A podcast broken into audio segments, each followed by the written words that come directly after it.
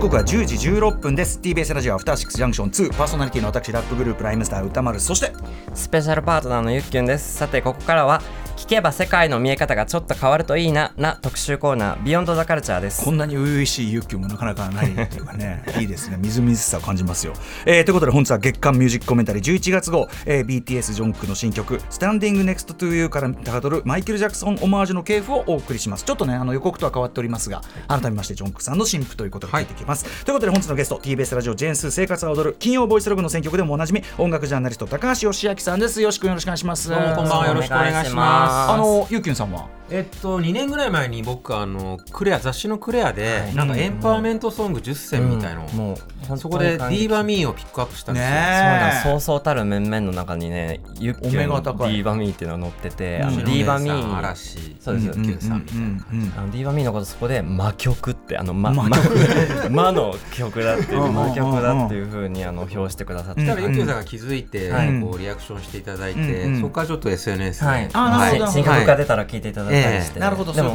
あのお会いするの直接は。はい、よろしくお願いしうん。ます。いつもなんかそれこそさっきのあの2ステップとか、ニュージャックスイングとか、ナインティはいーとかはい Y2K のサウンドのね、オマージュとかすごい上手で、うんうんうんうん。ございます。大好きです。ありがとうございます。お墨付きをいただいて、はい。素晴らしいと思います。というなあのきっとだからあのよし君の特集でゆっきゅんさん、毎週よかろうというような、はい。そこの目論見みたいなこのブッキングでございま。ます。ということで、えー、よし君、はい。今回はジョングクジョングクさんの新曲、まあアルバムが出て、はい。まあアルバムの話もいいけど、うん。ちょっとその新曲の中からマイケルジャクソンの曲そうですね、あのーアルバムの収録曲あの何曲かもこのコーナーで取り上げてることもあって、うん。うんちょっとここにぐっと焦点をし絞ろうかなと思いまして、あのジョングが11月3日に初ソロの「ゴールデン」をリリースして、で現在ヒット中の最新シングル「そのスタンディングネクストという切り口にしてそのキング・オブ・ポップことマイケル・ジャクソンのオマージュソングの系譜を、まあ、ざっと紹介していきたいと、うん。そういう企画でございますけれどまずマイケルの曲大元というかね。聞いちゃいましょうかね、うんうん。はい、えー、1979年の名盤「オフ・ザ・ウォール」のオープニングナンバーです。マイケル・ジャクソンで「Don't Stop Till You Get Enough」ですはい。マイケル・ジャクソンで「Don't Stop Till You Get Enough」聞いていただいております、はい Of the Wall ねもう名盤からの一曲でございます。まあここからマイケル・ジャクソン伝説がスタートしたみたいな感じそうだね。ですかねソロと。してもちろんねその前からグループとしてやってたけど、あのちなみに、あのもう一回ちょっと重複になっちゃうけど、はい。はい。ゆっきゅんさんはそのマイケル・ジャクソンそのものはリアルタイムでなんか聞いてるとかそういうことでもなく、もちろんね世代的にね、どっちかというとこの後やる、そのまさにそのマイケル・ジャクソンの影響を受けたうんうん。2010年代以降のアーティストの曲を聴いてるだと思います感じだと思うね。なので亡くなってからかもしれないですね。うんうんうんその知ってるのが。あだからこの辺の曲がこうマイケルの影響を受けてるのかっていうのがちょっとうんうん。今日でお伝えできうんうんうまくお伝えできるかなと思うんですけどね。さあ、はい。ということで。でここ10年ぐらいの傾向として、R&B シンガーとか、まあ、もしくは R&B をバックボーンに持つシンガーがここぞっていう局面でマイケル・ジャクソンのオマージュソングを歌うことがちょっと定例化しているようなうん。ところがあるというか、マイケルのオマージュがこうスーパースターへの通過儀礼みたいになってるようなところがあるんですね。でこの動きって2009年にマイケル・ジャクソンが亡くなったことが大きく影響してると思うんですけどでその直後2013年を契機とするそのディスコミュージックのリバイバルによって完全に、まあブギーとかね、はい言われてましたけども。確立された印象があると思う、確かに。そうでマイケルが他界した喪失感の中でそのディスコミュージック再評価の機運の高まりによってマイケルのエッセンス特に今聞いてもらったオフ・ザ・ウォールの時代のマイケルのエッセンスが強く求められるマイケルのいろんな面あるけど今聴いてるようなこの感じの面ですね。それで、まあ、現代のシンガーにとってマイケルがちょっとしたらまあロールモデルみたいな存在になっていったっていう感じですかね。はい、で今回その BTS のエース的存在のジョングがソロデビューにあたってマイケル・ジャクソンのオマージュに取り込ん取り組んだのはまあこうした流れを組むものと考えていいと思うんですけど、そのこのジョングクの、あのープロジェクトの目的とするところはやっぱり彼をアジアのジャスティン・ビーバーだったりアジアのジャスティン・ティンバーレイクみたいに仕立てることだとうん。思うんですよ。でそういう中でマイケルのオマージュっていうのはある種の規定演技みたいなところがあると思うんですよね。うんうんうんうん。ここはもう避けて通れない道なんですよ。課題曲みたいなそうそうそうそう。いうことです。ままさにそういうことです。はい。じゃあそのわけで今日は現代を代表するシンガーたちによるマイケル・ジャクソンの素晴らしいオマージュソングを聴き比べていきたいと思いますが、まずはやはりジョングクから始めたいと思います。えー全米チャートで最高5位を記録した彼の最新シングルですね。ジョングクで Standing Next to You です。はい、えー、ジョングクの、えー現在ヒット中、スタンディングネクスト to You 聞いていただいております。いやーかっこいいですねいいですね。BTS はねもちろんそういうこう 80s 的な、うん。そのディスコ的なもののリバイバルって、まあもうダイナマイトはじめとして、はい。まあ第一人者でもあるから、はい。でもあるけど同時にこう歌い出しからうん。みなぎる MJ 感っていうか、そうマイケルマイケル感。ねオマージュは香り立ってますよね。ね、なんだろうね、うんこのね、うん。花がありますね。そうですね。あとこう、すごいこう手数の多いフィルとかが、うんうんうんすごいこう、なんていうの、ちょっとドラマチックなさ、うんうんうん。こうスポットがバババババンなる感じっていうかマイケルちょっとロック的なダイナミズムみたいなのも絶対あるからそうスタジアムライブ映えする感じ。そういうところもきっちり抑えてるかなという感じがします。はいじゃあこの流れでガンガンいってみましょう。続いてはですね、えーまあ、現行シーンきってのスーパースターと言っていいです。ザ・ウィークエンドですね。あの、彼は音楽的にはまあ現代最高の MJ イズムのマイケル・ジャクソンイズムの体現者と言っていいと思うんですけど、えーそんなザ・ウィークエンドの出世作となったのが、Can't Feel My Face ですね。2015年の全米ナンバーヒットで、この曲はその、まあ、さっき言ったようなオフ・ザ・ウォール期のマイケルのスムーズな魅力に加えて、まあ、ロックによった Thriller とか Bad 期のサウンドもうまくブレンドしてるんですよ。で、その Off the Wall とか Thriller とか Bad をプロデュースした、御大のクインシー・ジョーンズ直々にこええれお褒めの言葉をいただいたそうです。で実際完成度はめちゃくちゃ高い、うんうんでジョングクの今聞いてもらった「 Standing Next」はこのウィークエンドを通過したマイケル・オマージュっていう感じもあるかもしれませんなるほどなるほどはいマイケル・オマージュの系譜っていうことそうですね。はい。じゃあちょっと聞いてみてください。ザ・ウィークエンドで Can't Feel My Face です。はい、えー、マイケル・ジャクソンのオマージュソングとして、ザ・ウィークエンド Can't Feel My Face 2015年の曲を聴いていただいております。2015か、はい。なんか今もこういう感じのトレンド続いてるから、全く古く聞こえないし、うんあとそのさっきのジョングクさんの感じとつなげるならば、はい。ちょちょっとこうディープな音像っていうかさ、うんちょっとダークな、うんうんちょっと酩酊感っていうか。ちょっ、とウィークエンドはゴス感というか、そうだね。大敗さがあるんですよね。その感じがもう入ってるのが、ね、ジョングクさん、受け継いでるとかもそうですね。ですね。。はい。はい。じゃあこの流れガンガンいきますね。次はですね、えージョングクも敬愛しているジャスティン・ティンバーレイクですね。おうんあのー彼は1990年代後半にボーイバンドのインシンクの一員として一員としてデビューするんですけど、当時実際にマイケルと交流があったんですよね。うんうんうんでそういう経緯から2014年にマイケルの未発表音源のえー Love Never Felt So Good がシングル化された時には、こう疑似コラボとしてマイケルのデュエットパートナーを務めていました。なんかなんかすごい、こう一番一番受け継いでなんかすぐイメージするのそう、近い人かも存在かもしれませんね。ね。はい。で、そんなジャスティンによるマイケル・オマージュの決定版と言えるのが、2013年リリースの Take Back the Night ですね。これストレートにオフ・ザ・ウォール期のマイケルを踏襲した、まあ、いわばさっきき冒頭で聞いてもらった、Don't Step Till You Get Enough のアップデート版って感じだと思います。はい。じゃあ聞いてください。ジャスティン・ティンバーレイクで Take Back the Night です。はい、えージャスティン・ティンバーレイクで Take Back the Night 2013年の曲を聴いていただいております。かっこいいよ。かっこいいかっこいいようん。かっこいいし、その規定演技としての、そりゃ好きだよ。そりゃ好きよみたいな感じも含めてね。まあ、ストレートですね、これはかなりね。でもなんかやっり、ぱりこの2013年なりのその時代のなんとかちゃんとフレーバーというかねうん入ってうんてさすがですね完璧ですはい。えー次はですね、まあ、現代のキング・オブ・ R&B 的な存在ですね、クリス・ブラウン。です、あの彼はダンススキルの高さもあって2005年に16歳でデビューした当時からネクストマイケル・ジャクソンみたいに呼ばれてたんですよね。でも作品上でマイケルにあからさまなオマージュを捧げるようなことはなかったんですよ、でそんなクリスがですね満を持して本格的なマイケル・オマージュに挑んだのがこれも2013年にリリースした「ファイン・チャイナ」という曲です、この曲もロック・イズ・ユーとかに代表されるオフ・ザ・ウォール期のマイケル作品にインスパイアされたサウンドで、クリス自身もインタビューでオフ・ザ・ウォールの頃のマイケルのようなノスタルジックなサウンドを提供したかったと話しています。この曲もね、ジョングクのスタンディング・ネクストに微妙に影響を与えてるんじゃないかなっていう気もしますね。はいはい。じゃあ行ってみましょう。クリス・ブラウンでファイン・チャイナです。はい、えー、クリス・ブラウンでファイン・チャイナ聞いかっこいていただいてます。かっこいい。さっきのあの間に入ったストリングスとかもうもう気絶だねかっこよすぎてやっぱみんな気合が入るんでしょうね。そうだねマイケル・ジャクソンやろうとなるとね。うん確かに確かにはい。うん。じゃあ次行きましょう。次はですね、えー来年1月に東京ドーム5回公演控えてます。ブルーノ・マーズですね。あはい。彼、あの、現在に至るまでたびたびディスコサウンドを取り入れてますけど、初めて本格的な、えっ、と、ディスコソングに挑んだのが2012年リリースの Treasure なんですね。で、これがやっぱりね、オフ・ザ・ウォール期のマイケルのオマージュなんですよ。ミュージックビデオも明らかあからさまにこう Rock with You を意識した作りになってます。で、ブルーノ・マーズはこれまで紹介してきた割と正統派のマイケル・フォロワーとはちょっとスタンスが異なってて、ブルーノ・マーズってそれこそエルビス・プレスリーのロックンロールからボビー・ウンのニュージャック・スイングまでもう何でもこなせるそのポップミュージックの総合百貨店みたいな人だったりするんで、このマイケル・オマージュも数ある引き出しのうちの一つだったりするんですよね。それでも、まあ、いろいろあるマイマイケル・オマージュの中でもかなり上位に来る完成度の高い曲だと思います。じゃあ聴いてください。ブルーノ・マーズでトレジャーです。はい、えー、ブルーノ・マーズでトレジャー聴いていただいております。かっこいい。かっこいいよね。かっこいい。ねうん。やっぱでもボーカルの多分中性味感みたいなところがブルーノ・マーズはもうちょっと男っぽい感じもあるからうんうんうんうんそのバランス感でしょうね。そうですね。完コピってよりは、い。うん。やっぱブルーノ・マーズがこれもできますみたいな、でも子供の時からねマイケル・ジャクソンのモノマネショーで稼いでた。ホノルルでね。そうそうそうモノマネタレントショーみたいなそう筋金入りよそれが、うん。うん。さすがでございます。じゃあ最後にもう一曲だけ、うんはい。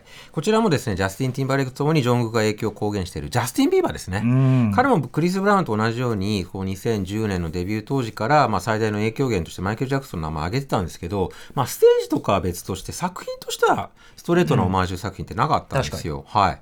で、そんな彼がようやくマイケルの影響を強烈に打ち出したのが、2021年リリースの Die for You という曲。かなり最近になってから、うんこれが非常に興味深い内容で今では聞いてもらった通りマイケルのマージは基本的にオフ・ザ・ウォール期の彼の作品に、あの着目したスムーズなディスコナンバーとも相場が決まってたんですけど、ジャスティン・ビーバーはまあきっと差別化図りたかったんでしょうね。まあ、 Thriller 収録の Beat It オマージュみたいなのだから、まあ、80年代サウンドのリバイバルもあったから、うんうん。まあ、それも踏まえたアプローチなのかもしれませんあとあの、あの、なんていうの、ディスコティックな方向じゃない 80s、うんうん。でデュアリパ以降、はいはいはい。あの、俺たちが最初はうっかり笑ってしまった、あの感じ。まあ、そういう感じもあるかも。うありに入ったから。はいはいうん。じゃあ聞いてください。ジャスティン・ビーバーで Die for You です。すいません、曲間違えました。はい。うん。これちょっとね。用意できますか？うんうん。多分ね、大丈夫ですか？準備できないですかね。ジャスティンビー、ジャスティンビーバー。はい。うんうん。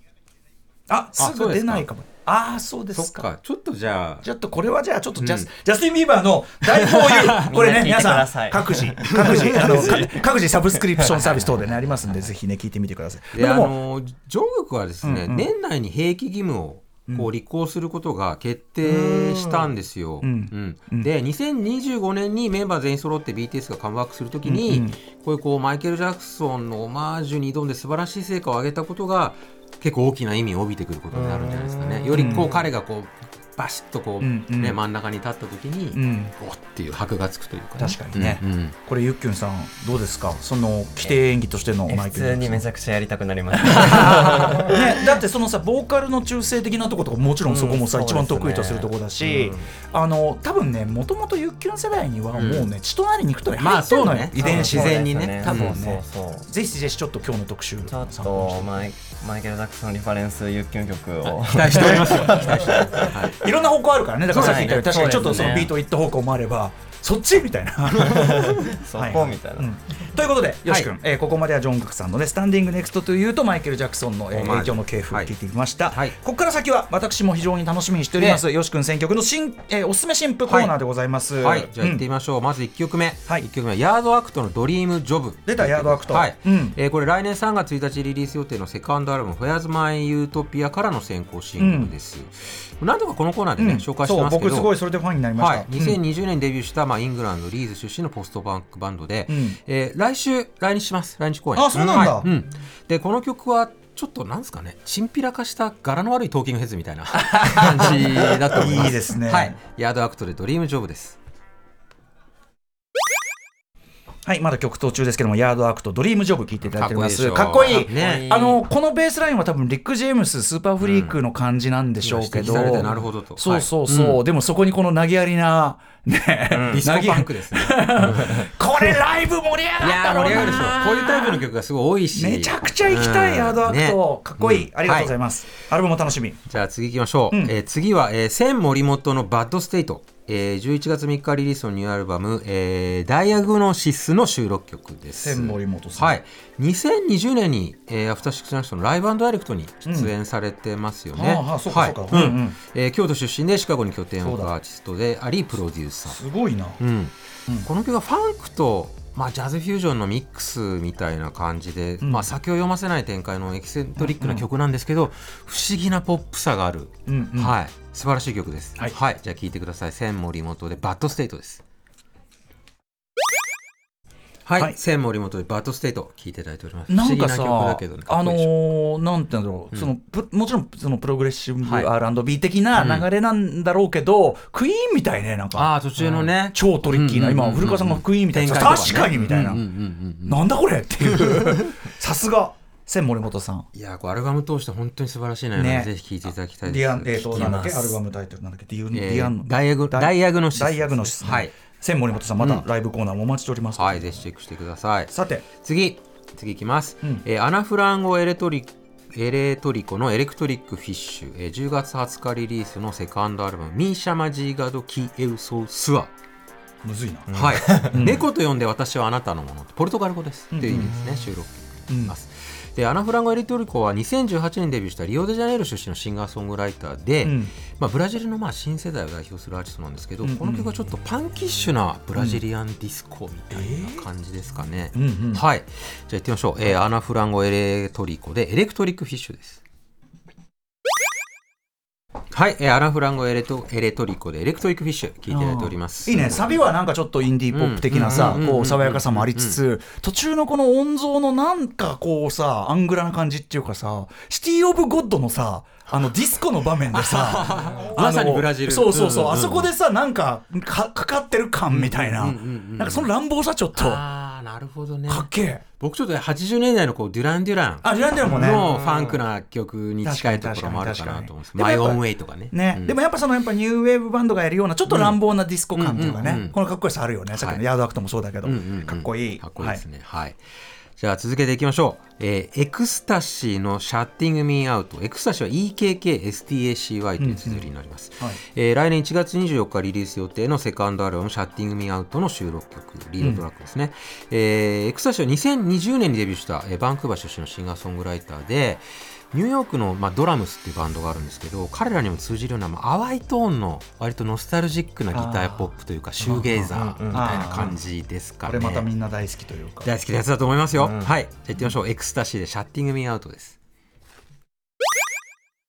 はい。エクスタシーの Shutting Me Out 聞いていただいていいです。おりますね。いいよね、うん。こうなんかゆっきゅんもしロックっぽい曲やるならこういう方似合いそうな気もするけど、いかもしれない。ね。なんかどの曲も、ああ、すごいいいですねって思って。聞いて、なんか全然喋ってないけど、さっきから。ごごめんごめん俺らがすぐこう例えとか言っちゃってね俺邪魔しちゃって。でもゆっきゅんはそうそうだからなんかこう活動にフィードバックできんだろうなと思って、うんよしくんのあこうねあれとかね絶対あると思う助かります。うん。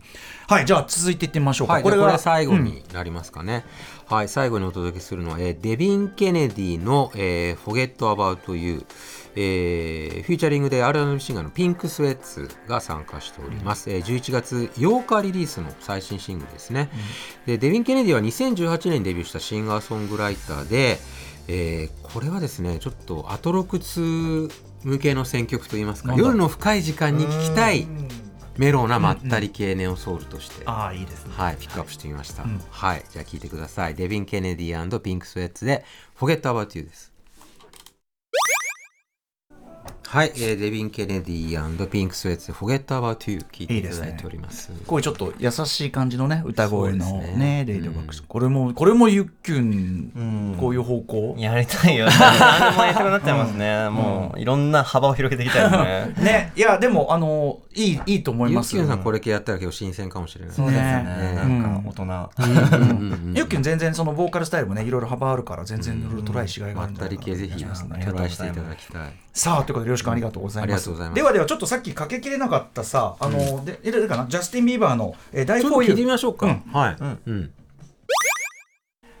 はい、先ほどのマイケル・ジャクソン・オマージュ特集のところでね、うん。ちょっとかけられなかったジャスティン・ビーバーで「Die for You」2021年の曲。まさにマイケル・ジジャクソンビート・イット的なうんビート感とコード進行とって言われて聞くと、ああ本当にっていう感じまあ、です、スリラー時代のマイケルにフォーカスしたような感じですかね。はいはい。うん。といったあたりではい、いかがだっただろうかゆっきゅんちょっと今日はいろいろあ、お勉強になりました。ありがとうごヒンざいます。トになったんじゃないかと思いますけども、さあということで最後に吉明さんからよしあのお知らせことなどお願いします。まあ SNS チェックしていただきたいっていう感じですけれども、まあ、生活は踊る金曜ボイスログ、あの番組選曲手掛けておりますのでぜひチェックしてくあださい。のバービーの映画はいバービーのトークショーで村山明さんと奥浜レイラさんとやったあの放課後ポッドキャストで触れていただいててすごい嬉しかったです。よはい、そんなのもやってらっしゃるんですもんね、うんうんうん楽しそうということで、あありがとうございます。